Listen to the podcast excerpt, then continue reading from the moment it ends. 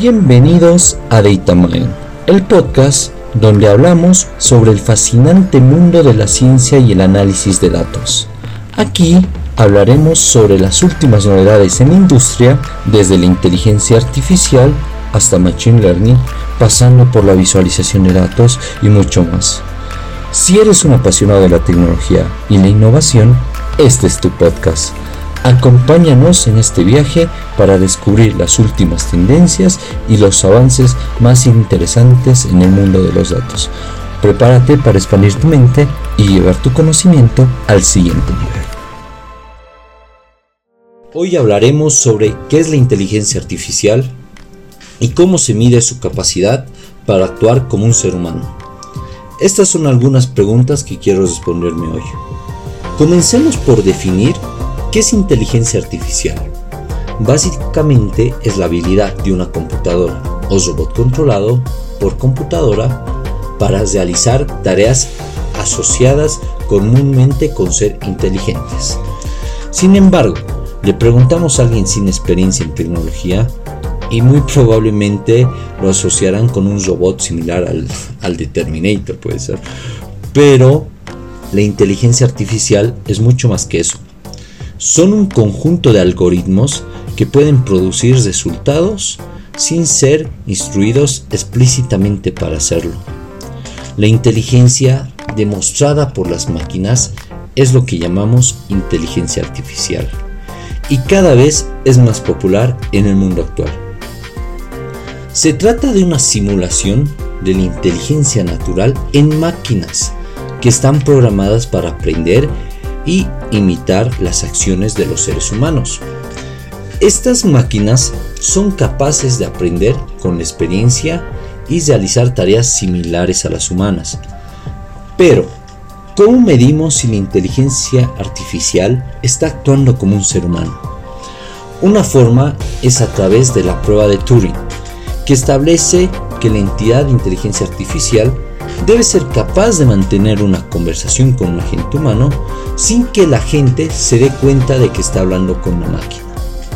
Entonces, podemos basar la similitud humana de una entidad de inteligencia artificial en el test de Turing. Para eso hay el enfoque de modelo cognitivo, el enfoque de la ley de pensamiento y el enfoque del agente racional. Empezando con el test de Turing, que es uno de los enfoques más conocidos, su base es, es que la entidad de inteligencia artificial sea capaz de mantener una conversación con un agente humano sin que éste se dé cuenta de que estamos hablando con una entidad de inteligencia artificial, como lo comentábamos anteriormente. Y para lograr esto, la IA necesita poder tener habilidades como el procesamiento del lenguaje natural, la representación del conocimiento como su memoria, el razonamiento automatizado para responder preguntas y llegar a nuevas conclusiones, el aprendizaje automático para detectar patrones y adaptarse a las nuevas circunstancias. También tenemos el enfoque de modelo cognitivo. Este intenta construir un modelo de inteligencia artificial basado en la cognición humana. Para destilar la esencia de la mente humana existen tres enfoques principales en los que se basa este modelo cognitivo, los cuales son la introspección, experimentos psicológicos y la imagen cerebral. Por otro lado tenemos el enfoque de la ley de pensamiento. Esta se basa en una larga lista de declaraciones lógicas que gobiernan el funcionamiento de nuestra mente. Las mismas leyes pueden ser codificadas y aplicadas a algoritmos de inteligencia artificial. Sin embargo, puede ser difícil replicar todas las acciones humanas sin tener en cuenta el contexto y la incertidumbre. Y por último, tenemos el agente racional, que actúa para lograr el mejor resultado posible en sus circunstancias actuales. Este enfoque es dinámico y más adaptable que los anteriores y trata de tomar la mejor decisión posible en función de las circunstancias presentes.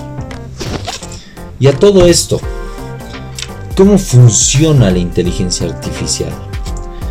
Bueno, para comprender realmente cómo funciona la inteligencia artificial, es necesario sumergirse en los diversos subcampos de la inteligencia artificial y comprender cómo se pueden aplicar a las diferentes industrias.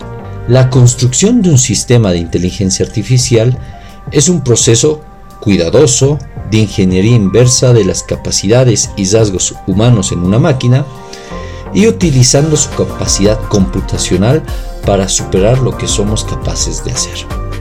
Hay varios tipos de inteligencia artificial, cada uno diseñado para resolver diferentes problemas y desafíos. En primer lugar, encontramos la inteligencia artificial estrecha, que es el tipo más común de inteligencia artificial que encontramos en el mercado hoy en día. El sistema de inteligencia artificial estrecha está diseñado para resolver un solo problema y son capaces de ejecutar una sola tarea extremadamente bien, como recomendar un producto o un usuario de comercio electrónico, predecir el clima. Por definición, tiene capacidades limitadas, como acercarse a las funciones humanas en contextos muy específicos y superarlas en muchos casos, pero solo destacan en entornos muy controlados con un conjunto limitado de parámetros. El siguiente nivel de la inteligencia artificial es la inteligencia artificial general, que todavía es un concepto teórico, pero se define como una inteligencia artificial que tiene un nivel cognitivo humano en una ampliedad de variedades de dominios, como procesamiento del lenguaje natural, procesamiento de imágenes, funcionamiento computacional y razonamiento, entre otros. Aún estamos lejos de construir un sistema AG. Un sistema AG tendría que constar en miles de sistemas de inteligencia artificial estrechos trabajando en conjunto y comunicándose entre sí para imitar el razonamiento humano, que sería la tercera. Y por último, estamos entrando en el territorio de la ciencia ficción con inteligencia artificial sobresaliente, el ASI, que se ve como la programación lógica de AG, pero un sistema de inteligencia artificial sobresaliente sería capaz de superar las capacidades humanas, incluyendo la toma de decisiones, la toma de decisiones racionales e incluso la creación de relaciones emocionales. Ojo con esto. Y creo que este, este tipo de inteligencia artificial, este último que les comento, creo que es el más comentado y el que más miedo tiene la gente en general. Y por los comentarios general, generalmente. Bueno, para terminar esta parte, la inteligencia artificial tiene muchos propósitos, pero desde un punto de vista técnico, su objetivo principal es ayudar a, mejorar las capacidades humanas y tomar decisiones avanzadas con consecuencias a largo plazo. Pero, ¿cuál es su propósito filosófico? ¿Cómo puede la inteligencia artificial ayudar a los seres humanos a tener una vida más significativa y libre del trabajo duro? Bueno, la respuesta es muy eh, se puede ir por muchos ámbitos, es muy profunda, pero desde mi punto de vista puede ayudarnos a gestionar la compleja red de individuos, empresas, estados y naciones de manera que beneficie a toda la humanidad.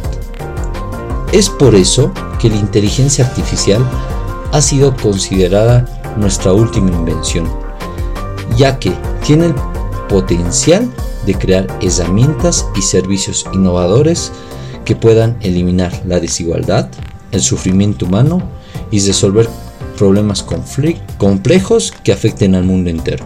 Pero todavía aún estamos un poco lejos de eso.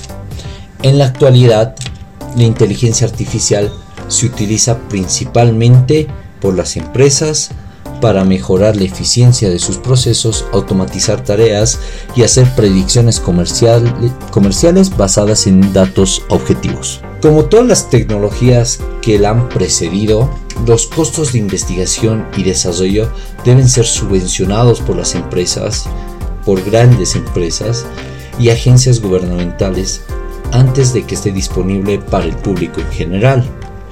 Sin embargo, la inteligencia artificial ya está presente en muchas áreas de nuestras vidas. Claro ejemplo es en los teléfonos, en nuestras plataformas de redes sociales, de entretenimiento, menciono algunas, Google, con, con su algoritmo en el cual va detectando cuáles son tus gustos y de ahí en sus diferentes plataformas, sea YouTube y, otras, te muestra propaganda según lo que has buscado en el buscador de Google, Netflix, dándote consejos de las series según las tendencias y los tipos de películas o series que te gustan, y Facebook como uno de los más conocidos en lo que es el algoritmo y lo que te muestra y cómo detecta cosas para promocionarte mediante sus Facebook Ads.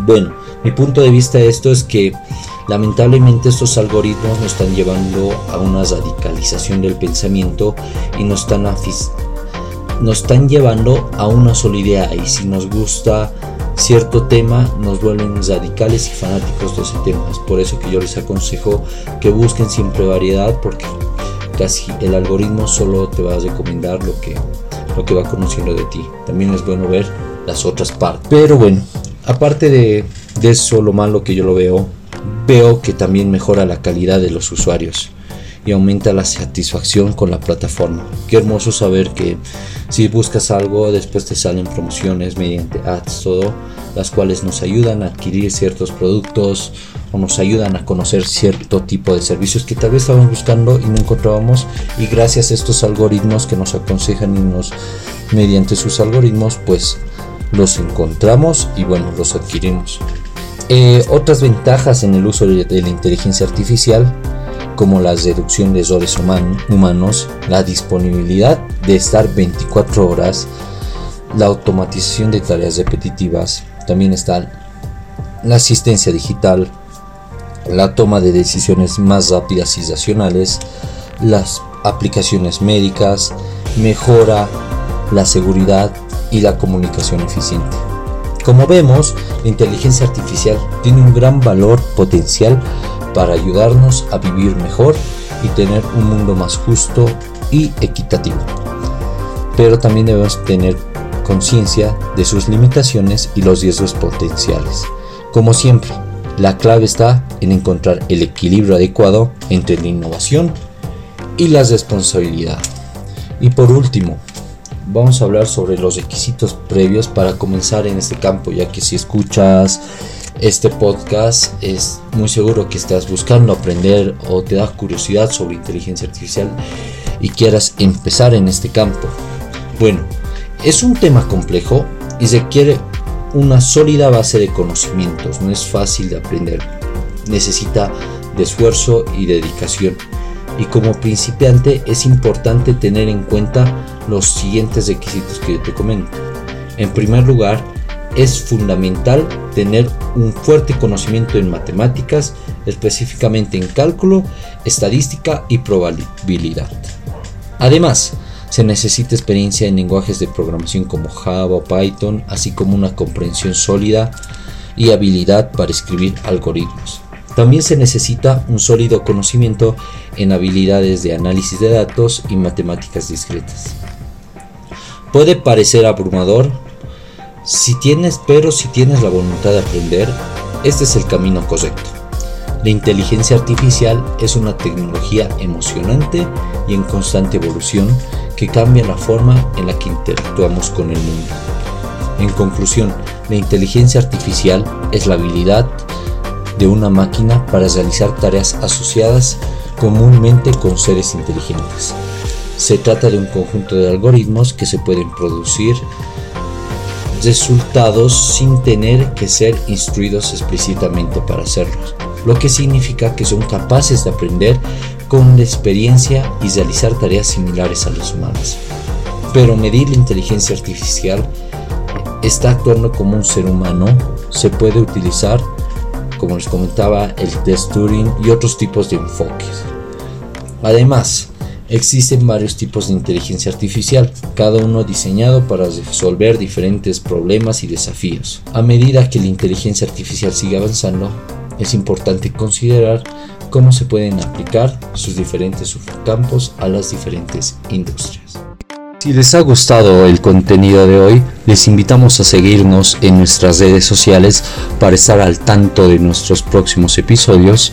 Además, si nos dejan una calificación de 5 estrellas en su plataforma de podcast favorita, nos estarán ayudando a llegar a más personas interesadas en el tema. Si tienes alguna recomendación o duda acerca de lo que hemos hablado hoy, o sobre algún tema relacionado de los anteriores podcasts, no duden en escribirnos a nuestro correo de contacto que se encontrará en la descripción del podcast. Esperemos sus comentarios y sugerencias para seguir mejorando y ofreciéndoles el mejor contenido. Esto fue DataMind.